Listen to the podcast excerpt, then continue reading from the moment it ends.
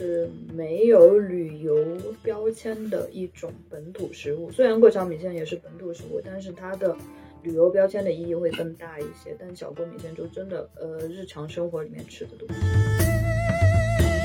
但万峰是我印象中的昆明小锅米线最正统的昆明小锅米线的味道。老昆明叫法叫酸浆米线，它是有一点发酵的，嗯，所以就更绵软。那个米线的话，煮在小锅米线的汤里，它会把汤汁吸进去，所以味道很好。所以我我作我作为外地人嘛，我就真的很喜欢吃小锅米线，而且就一度呀，我我现在好一点了，我一度有时候我出差去外地回来，我就一定要去吃个小锅米线啊！我不吃这个小锅米线，我感觉我没有回到昆明。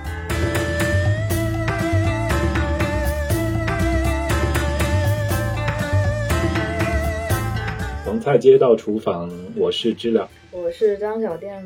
这是我们第十一期节目了。天啊，我都数不过来了，我们居然已经录了十一期了。对，我们在这个国庆节之后特别认真的更新，也得到了很多朋友的鼓励，所以我们都还挺勤奋的。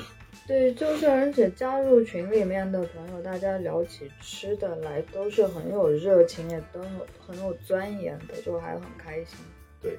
就是哪怕我这个礼拜本来想请假，跟小莲说我们本来请假一期，因为我去做了一个牙科手术，然后我现在舌头有一点点疼，但是我觉得还可以说话。我说那我们还是录一期吧，就我们又来录了一期。所以这个就是呃充满爱意的一期，就像那个灰姑娘的姐姐穿着水晶鞋跳舞一样。那也没有那么夸张，就就是我我觉得就是我们的表达跟。大家给我们的反馈，让我们觉得做这件事情是特别开心的。哦，不对，我说错了，应该是，呃，美人鱼变成了人类，然后长出了两条腿，然后踩在刀尖上跳舞的感觉。怎么听起来那么惨？就像那个夏日有晴天的那种危险的环境嘛。我现在只能想象到那个。因为万圣节就要来了，所以整个人就抓马了起来。哎，我们录我们录的是万圣节，明天。对，明天是万圣节。我们录音是十月三十号，嗯，万圣节三十一号，嗯，城市当中弥漫着一点万圣节的气氛 啊。但我们还是来录这个节目。我我们这一期，呃，要跟大家聊一聊冬天我们觉得很云南的一种食物。就比如说你万圣节派对凌晨三点钟，然后如果能在街上吃到一碗会觉得很爽的东西。嗯，我们我我没有万圣节三点还在外面游玩的年那个年纪已经过去了，但是你这样说起来，我就回忆起来，我们从前昆明有一个地标叫昆都，现在已经消失了。然后我们年轻的时候在那边出来，如果能吃一碗小锅米线的话，觉得太开心，真的太爽了。就是你喝完酒以后，你的胃就会有一点难受，但如果你吃一碗小锅米线，酸酸辣辣又很暖和。因为它现煮出来的，然后胃就会觉得很温暖、很舒服。不然的话，你的胃就，呃，好了，我平静下来了。呃，还有一种可能就是你的胃吃完以后，就去把刚才喝的酒就爽爽的吐出来。回忆起来，昆都时光啊，对，十年前，现在昆都已经不见了，认真那一片变萧条的不一样，大家都说自己的青春没有了。哎呀，昆明变化也是真的很大。不过我们今天说回来，我们重点是希望跟大家聊一聊小锅米线。小锅米线，你听它这个名字，它就是用小锅煮的，其实它是昆明在地大家都特别爱吃的一种煮米线。或者我这样举例子好了，外地的朋友来，可能他们都想吃过桥米线。可是如果要去推荐给他们的话，我说你吃过桥米线也可以了，但是你吃完过桥就吃完小锅米线。对，小锅是没有旅游标签的一种本土食物。虽然过桥米线也是本土食物，但是它的。旅游标签的意义会更大一些，但小锅米线就真的呃日常生活里面吃的东西，它特别在地，所以跟过桥不一样。而且过桥这个东西它讲究汤头，嗯，它讲究一种仪式感，然后你要把这个东西趁热放进去吃，就是它它是一种。有有时候特别做多的是是形式大于内容的一种东西，虽然它也好吃。我在冬天很冷的时候也想吃一个烫烫的过桥，有时候，嗯，但是敌不过我就是爱昆明的小锅米线。小锅米线它其实等待的时间并不比等一份过桥米线更短，因为它是现煮，一克一锅现煮。对，呃，其实我们讲小锅米线，嗯我们还是可以讲一下另外一种啊，就是那个大锅米线。就是我刚来昆明那几年，我们呃那个时候的米线店是那个江氏兄弟侨香园，就他们闹闹分家了，现在也已经没有了。然后我们我我我就去会去单位旁边吃早点吃米线，然后早上的时候就只有大锅米线，没有小锅米线。那大锅米线就是拿一大锅把米线在里面烫一烫，然后很快速的就可以给你端一碗出来。对，它用白水烫。对你基本上不用等什么时间，可是小锅米线不一样，需要等很久的是的。大锅米线它就是煮好之后给你舀一勺汤，给你加个帽子嗯啊，然后差不多你就可以吃了。但小锅米线不是这样。所以今天我本地人又跟知了学会了一个我之前没有听过的名词，叫做大锅米线。什么是大锅米线？就是我刚才也解释嘛，就是其实是江氏兄弟侨香人教我的。我觉得可能也有昆明人这样叫法吧，可是大家可能没有叫开。我们都叫帽子米线，就帽子米线也是解释给外地朋友听的。虽然外地朋友也不知道帽子什么，帽子就是浇头，嗯，其实就是大锅米线，就是早点吃的那种最快的米线，就是一个米线店里面他会写一个早点两个字。然后就上面写了各种嗯帽子的名字，什么焖肉啊，然后还有什么辣鸡辣鸡米线对，然后还有嗯可以加再加钱加一份香酥，香酥就是油炸酥肉，然后再加一份猪血之类的。它很快，它就是把米线用白水烫熟以后再盖个帽，然后马上上桌，一分钟都不要，然后加点调料在里面。但小锅米线煮一个小锅米线至少要五分钟。对，就是小锅米线。呃，你听这个名字，就是它它就是小锅嘛，就是云南有一种铜锅，嗯可能就呃像一个大碗一样那么大，嗯，然后其实我觉得它挺小的，它它不够大，然后它就在那个小锅米线，呃，你去看，就如果他专门卖小锅米线店的话，他一定强调他是卖小锅米线。嗯，对对。如果卖大锅米线的话，他可能不会强调这一点。他不会在招牌上写大锅米线，他就是早点米线这样。对对对对对。然后小锅米线店，它就是在那个操作台，它那边有大那种大的煤气灶台，它有两排，一排可能有五个小锅，嗯它一共能摆十个小锅在上面就，一起开火。一起开火一起煮，但是大家都还要排队，还要等。它是先煮汤，呃，汤瓦进那个小锅里之后，加点肉末，加点腌菜，加点酱，嗯。然后煮一煮之后，煮出味道了之后，再加米线进去煮，然后最后出锅前要加一点韭菜，嗯。嗯，然后或者小青菜什么的，然后它是非常有锅气的食物，我觉得，就是我们有时候说出去吃那个炒菜嘛，它就是现炒那个大火灶，嗯那就有锅气，对吧？我觉得小锅米线特别有，因为它非常烫。它真的就是热锅里出来的。它那个有时候如果动作够快的话，倒到碗里抬到桌上，它还在翻滚。是是是，它有这样。所以小锅米线它虽然这么麻烦，虽然得让大家等这么长时间，可是很多昆明人都还是很爱吃。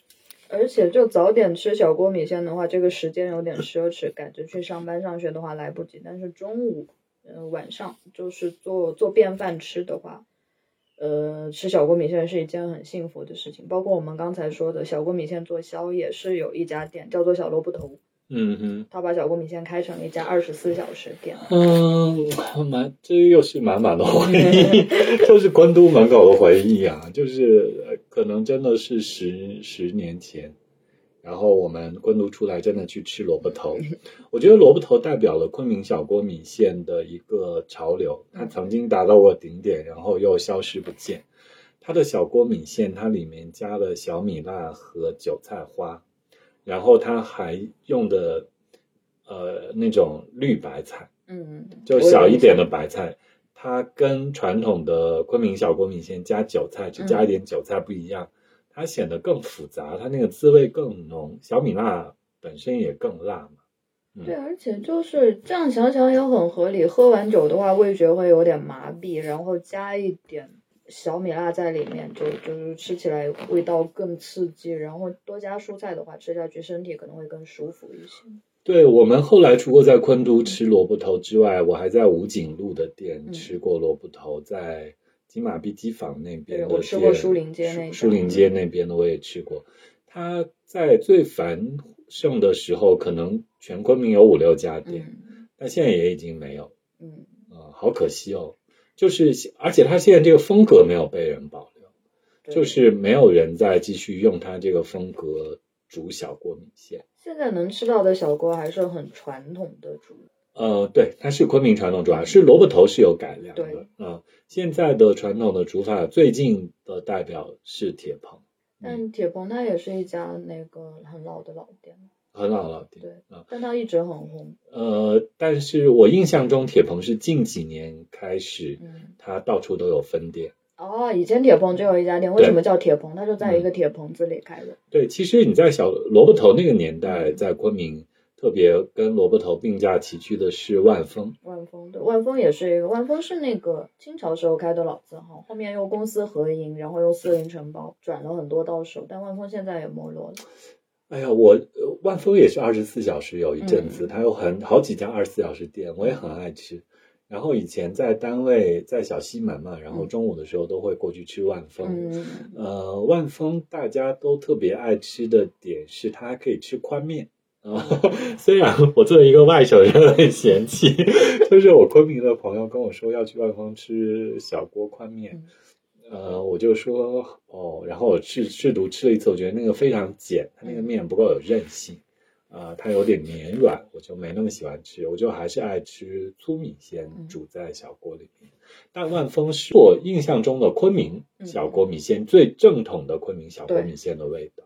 就是说起小锅米线，之前我有看过，说小锅米线其实是玉溪人传到昆明的，万丰的做法就很玉溪。然后我小时候就听他们就玉玉溪小孩跳橡皮筋嘛，嗯就跳橡皮筋的口令，他们的口令是小锅米线真好吃，好吃好吃真好吃。这小锅米线已经 local 到了这样的程度，就是已经唱进了童谣里。对的。所以，哎，小店对小锅米线有有热爱跟深情吗？或者你觉得它让你想想嗯想吃？你在什么样的情况下会想吃小锅米线？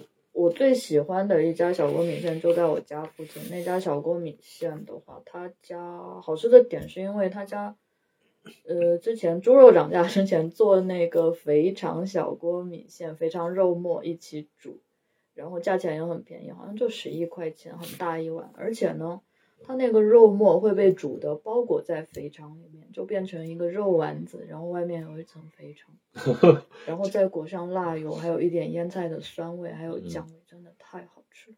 啊、我知道你说的那家，嗯有一阵子我也去吃，然后我是觉得他家的米线有点过于劲道。他家的米线有一段时间 换过供货商，对对，米线都是供货商送来的，他们一般昆明的米嗯线店里的米线不会自己做。对，做米线是一个大活计，不好做的嗯。他家有一段时间，有一次我刚好带了一个朋友去吃，那个朋友吃，他第一次吃觉得很好吃，但我和旁边的一位老客人，我们就发现那个米线有点不对，因为那个米线的透明度有点过于高了，所以就嚼起来胶质胶胶的太多。太韧，对，但现在后面我又去吃了，它又变好了，可能又把供货商又换掉了。对对，这里我们再说起来哦，就是说，我觉得云南米线为什么要在云南本地吃好吃？就有些朋友在省外吃米线，我觉得最大的差别其实口味上面都还好调整，就米线本身那个质感对，是挺难控制，挺难保证。我们在昆明吃到米线，它有一点容易破碎，嗯，它不那么韧，它吃起来就是有点绵绵软软。而且就讲起来，就是你去吃小锅米线的时候，店家会问你要粗的还是细的。其实粗米线会更软一点，因为粗米线它老昆明叫法叫酸浆米线，它是有一点发酵的，嗯，所以就更绵软。那个米线的话，煮在小锅米线的汤里，它会把汤汁吸进去，所以味道很好。然后呢，像细米线的话，就是像那种，呃，大锅米线，就是那种帽子米线，它就是随便烫一下，然后就吃。这样的话，它的那个就口感就更 Q 更滑，因为它温度没有那么高。我自己是觉得，呃，吃大锅米线要细的，然后凉米线也要细的，然后吃小锅米线的话，粗米线是更好吃的。我就是什么都爱吃粗米线，我觉得它绵软，里面又有筋骨，嗯然后就很好吃。呃，那我们说回来，就是说，呃，小锅米线对于小店，你作为昆明人来说，它最吸引你的地方，它口味上最吸引的地方，你觉得是不可替代的点在哪里？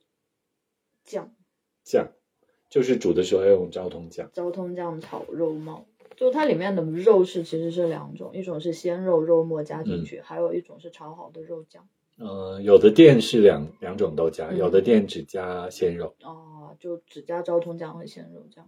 对对对对，但那个昭通酱的味道煮在小锅米线里面，就让它的汤汁变得更浓稠。其实有一点像味增味增汤很像味增汤拉面，是不是？嗯，对，就是怎么说呢，就让汤的喝起来的感觉更有层次感。大酱汤，其实昭通酱就是 你你把它一定类比，它也可以当做韩国大酱 对或者味增，然后只是很有道理。只是它那个细节上有不同嘛，颜色上也有不同在我们的节目里面，昭通真的很国际化，又有大酱汤，又有燕麦奶。真的就是可能他在云南东北就跟中国东北一样吧，就是非常国际化。但是我我我也是觉得酱是很重要，小锅米线里面酱很重要。但我觉得另外重要的一件东西是腌菜，我好爱腌菜煮在汤里的味道。就是腌菜的那种酸味，呃，如果没有煮过的和煮过加热了后的酸味，它不一样的。就煮过的酸味是，对我我们刚才说大锅米线嘛，嗯就是我我们吃大锅米线的时候，你别不管是吃什么文山早点，嗯还是吃云县土鸡米线，嗯或者吃弥勒卤鸡米线，它都是大锅，嗯对吧？然后它其实有一个调料台可以供你选择，你可以把一些调料自己到自己碗里，给那碗米线增点色。嗯，我都一定会快腌菜。但是 但是它它没有煮嘛，它就是它就是你在那个汤水里面烫了一下，酸度没有释放开。对。但是小锅米线里的酸度，那个酸跟酱汤还有肉末混在一起的感觉，我就是觉得它非常完美。很开胃的一个酸味，嗯，而且就是我自己会在家里煮小锅米线，嗯。我分享一下我在家里的经验，我会呃买肉末嘛，给它分包好，我分包成一小包一小包啊，然后我会再买腌菜，剁好的腌菜买回家，然后我也把它跟肉末一样嗯，差差不多也是一样的比例，一个拳头大的肉末，一个拳头大的腌菜，然后就把它冻在冰箱里冻好，甚至我从外面嗯买面条，我会在家煮小锅面，嗯。我不会煮米线，因为米线有点不好保存。嗯，然后我就买那种呃大一点两个拳头的碱面回来冻在冰箱里，然后我在家今天晚上下班回来自己一个人，我想吃一个小锅米线的东西，我就会煮煮一锅水，然后把那个冻肉煮进去，慢慢搅化，它就煮成了一锅肉汤先把。它煮成一锅肉汤，对，所以味道很香。对，它就不是寡淡的嗯白水，嗯还是一锅肉末汤。嗯然后肉末汤里我就加酱，嗯然后加腌菜，然后我再把它煮出味儿之后，加一点酱油、生抽，我尝一下甜咸，那个咸度 OK，我就把面放进去煮啊，把它煮熟了之后，差不多面熟了之后，我就出锅撒点韭菜或者什么绿叶菜，我加一点。嗯我很爱在家这样煮一锅吃。所以这个就是很方便复制的一种煮小锅米线的方法。对，而且我前一阵子还有一个巧思哎，嗯我今天我们对提纲的时候我没有讲，那我前一阵子用小锅米线的方法煮了黄辣丁啊，嗯，那一样是说我我先煮了一锅肉汤，然后煮了腌菜，煮了酱。另外，我觉得唯一多加可能是番茄，嗯我有加番茄，就我希望那个酸味丰富一点。然后把黄辣丁放进去煮，煮熟了之后盛上来吃，很好吃哎。小锅米线鱼，对对对对对，小锅米线鱼。那那我觉得小锅小锅米线，虽然我们叫它小锅米线，可是它的灵魂就是那那个锅汤。酱和那个腌菜煮在一起的那个，嗯还有还有肉末嘛，嗯，它就有那种特殊的那个香浓感，然后也很开胃。那你把碳水直接替换成了一条鱼，这个跨度也太大了。对我那天就是有巧思，我说黄辣丁也很好熟嘛，你就在外面买杀好回来，你就把它丢进去煮开锅就好了呀。那我想想，还有什么好熟的东西可以放在里面？对，总之其实是挺多的。嗯啊、你想象一下是挺多，你在那个小锅米线汤里边把用一些东西把那个米线替换掉。它它它就是另一个非常云南滋味的东西，甚至你还可以在呃里面加薄荷，加加什么韭菜，你就煮嗯韭菜还要有点薄荷，但它滋味更丰富。对我常吃的那家小锅米线，它煮汤的时候是会放韭菜的。嗯它的韭菜不是那种汤快开了以后再加进去，它煮的时间其实稍更稍微长一点，所以韭菜味道是出来的。然后薄荷的话，就是煮好以后上桌以后，你再把薄荷塞进去，薄荷一烫就熟了，是很好吃。所以我作我作我作为外地人嘛，我就真的很喜欢吃小锅米线，而且就一度呀，我我现在好一点了。我一度有时候我出差去外地回来，我就一定要去吃个小锅米线啊！我不吃这个小锅米线，我感觉我没有回到昆明，哪怕我出差就三四天，然后我回来第一件事情想的是吃小锅米线。我是就在天冷的时候会主动去吃，还有就是口味特别重的时候会想去吃，因为它那锅酸酸辣辣吃下去就很爽。嗯，然后就说起煮小锅米线的锅子，就店里面一般用的都是那种铜锅，就是那种呃铜锅上面还有那种用小锤敲出来的印子的那种锅，对对对，很好看的。如果就大家喜欢，就对烹饪有热情的话，其实可以就上淘宝买一把这样的锅放在家里，然后煮小锅米线用。这样煮出来小锅米线就是真的地地道道云南小锅米线。但我们在家里的话，会用砂锅来煮小锅米线。啊，你自己在家也会用砂锅？嗯，对，所以就您刚才说什么时候想吃小锅米线的话，我有时候想使用一下砂锅的时候，我会煮。啊，我呃我在家就直接用炒炒菜的那个铁锅锅煮，嗯啊，它其实说理是一样的。对，说到这个点，我就要要再感叹那嗯个南京的一个面食嘛，那就叫皮肚面。嗯呃，我觉得它跟小锅米线有一些异曲同工之处、啊，因为嗯，它也是在一个炒炒菜锅里面煮出来的，它可能嗯也是先烧水，然后加了皮肚。嗯，就皮肚这个东西也是南京跟云南的连接嘛，共通的东西。啊，在南京人他们觉得猪皮这个东西很廉价，嗯然后他们把它晒干油炸，然后做成皮肚。嗯云南人是在吃鳝鱼米线鳝鱼米线一定加皮肚。哦，嗯你这样一说，我突然想起来，嗯，鳝鱼米线最有名的是玉溪。对，玉溪人他们就是吃皮肚，应该是吃的就嗯更习惯、更常见的对，云南人叫那个叫叶子，叶子。嗯，叫法不一样，但是一个东西。但这样一讲的话，就很有可能，就我之前听听说的版本是小锅米线是玉溪传到昆明的，虽然现在是在昆明很有名的东西，但有没有可能是南京人先把它带到了玉溪，也有可能，就是用就是这个叶子来看猪，嗯，炸猪皮对皮肚来看对，我们也可以问一下我们的听众，嗯分布在全国各地，你们在那边会吃皮肚这个东西吗？就是油炸猪皮，对，或者叶子。呃，嗯就是在南京跟云南有不同的叫法，嗯可是它实际上是一个东西，啊，而且它的你说那个鳝鱼叶子米线嗯是最多的嘛，它就很呃很相似，都是煮在这个面汤里啊，什么一锅汤里面啊什么。我们还是说回来南京的皮皮肚肚面它就是煮开一锅水，然后把皮肚煮进去嗯，加点香肠，然后加点绿叶菜，然后它会呃再加点把那个肉丝嗯。和猪肝切了裹了浆之后进去焯一下，嗯。然后把面条加进去煮煮煮，然后出锅的时候用盐调个味，加点辣油，然后加点荤油，嗯差不多它就是那种三鲜皮肚面。嗯我觉得它就是跟小锅米线很像。我在南京吃到的时候，我心想说，哎，这不就是小锅米线吗？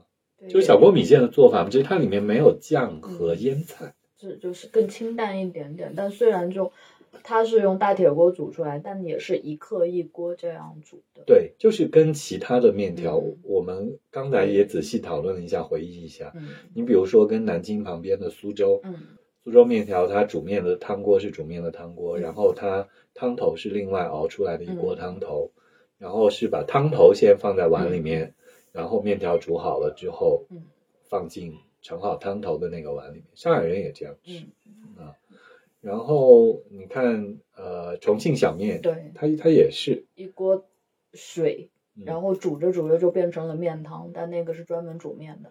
对，然后料放在另一个碗里。料料冲出来了，汤面的话再把面条加进去。嗯它不像是小锅米线和南京皮肚面这样，嗯它是在一个容器里面把所有的调料跟材料都混合在一起，嗯煮匀和了之后出来就是一锅，就反正就是一克一锅。，对，等待的时间长，但是味道更浓。汤的味道更浓。嗯、或者它它也没有那么讲究，说我一定要熬一个很特别的汤头。嗯你像日本拉面，嗯他们也熬什么豚骨汤头啊，或者清汤那种汤头，就好像上海人那边吃那个苏州人吃奥灶面，嗯他们也有红汤跟白汤，嗯在汤头上有颜色可以选。但是好像你不管说昆明的小锅米线、嗯还是南京的皮肚面，它都没有在选汤头这件事嗯情，而是选煮在汤里的料。对而且就每家的配方都是自己家，呃，很多年一直用那个配方来煮，不做改进，然后也不外传，这样。就每家好吃的秘密都不一样。对它，你说昆明的小锅米线，我们都能把它叫做小锅米线，包括我们讲的铁棚、嗯万丰，还有萝卜头，嗯，但它总体上大概的思路一样，在一些细节上还是有不同。对，每家的配料都不一样，因为要做的出彩嘛。甚至你用到的这个酱和腌菜，对味道影响可能也很大。对，可能就固定的是用哪一家厂的，然后那家厂也是配方很多年不变。然后就是，而且小锅米线是一种很日常的吃的东西。像我吃经常吃那家，他家的米线换了供货商，我能吃出来。嘴更刁的那些老食客的话，可能他家的配方有变化，也是都是能吃出来。对我这几年很爱吃铁棚，我在冬天很。冬天我也是爱冬天吃，我夏天一定不会去吃小锅米线。就刚才讲的这个时间节点上，就夏天天气很热的话，如果要穿短袖，嗯穿短袖季节去吃小米线的话，我可能会那个短袖都湿透，就会出汗。但是昆明还好，没有那么汗。其他更热的地方，夏天我就不敢吃这种汤汤水水的东西。但夏天在昆明吃小锅米线，就像重庆人夏天吃火锅一样。但夏天是下雨的时候，天气哦，冷，对对对，凉下来冷的时候你反而想去吃个热的。嗯但你说在热的时候再吃个小锅米线，不会想。就是在冷一点的时候，是想去吃一个小锅米线暖暖身子。对，这里来插播一条冷知识：昆明夏天是会冷的。昆明如果夏天连下一个星期的雨，它的最高温度会到十三度左右。就大家都得穿上外套、外衣，了睡觉也得裹裹紧棉被。甚至羽绒服。说起来，今年真的很冷，昆明今年真的很冷。到这两天的天气已经很仁慈。但是比起往年来，我觉得还很冷。对，现在才十月十月底，往年这个是十一月的天气。是，而且这有个很惊悚的标题啊，今天说、嗯说昆明十一月份只有一天晴天，想想就恐怖吧。如果是真的话，嗯，我要去海南。但是我希望从那个什么安曼达海那边吹过来的那个热带风，那个热带的热热一点的空气能压过北边的冷空气，然后只有昆明。天晴天。对我今天看那个标题，我也觉得生无可恋，但是我觉得有点过分惊悚不。不，我不要这样，不行，不可以。我们只能躲去版纳，但是铁路还没通，还要再过一个月才通。嗯哎，好吧，我们还讲回来小锅米线，嗯就是在冬天特别冷的季节，我们会想要吃小锅米线，嗯然后特别是在昆明冬天那种蓝天白云底下，嗯中午的时候去晒着太阳吃一碗小锅米线，嗯，哇，太舒服了你这样一讲，我想起另外一家小锅，端氏，啊！那个是老牌子，而且端氏的位置很好，就在文林街。嗯，然后他家的现在就换了新派的装饰嘛，就有那种落地窗，你就坐在落地窗旁边，冬天蓝天白云，然后外面的树枯树挂着一点落叶，然后你在那边吃小锅米线，真的很爽。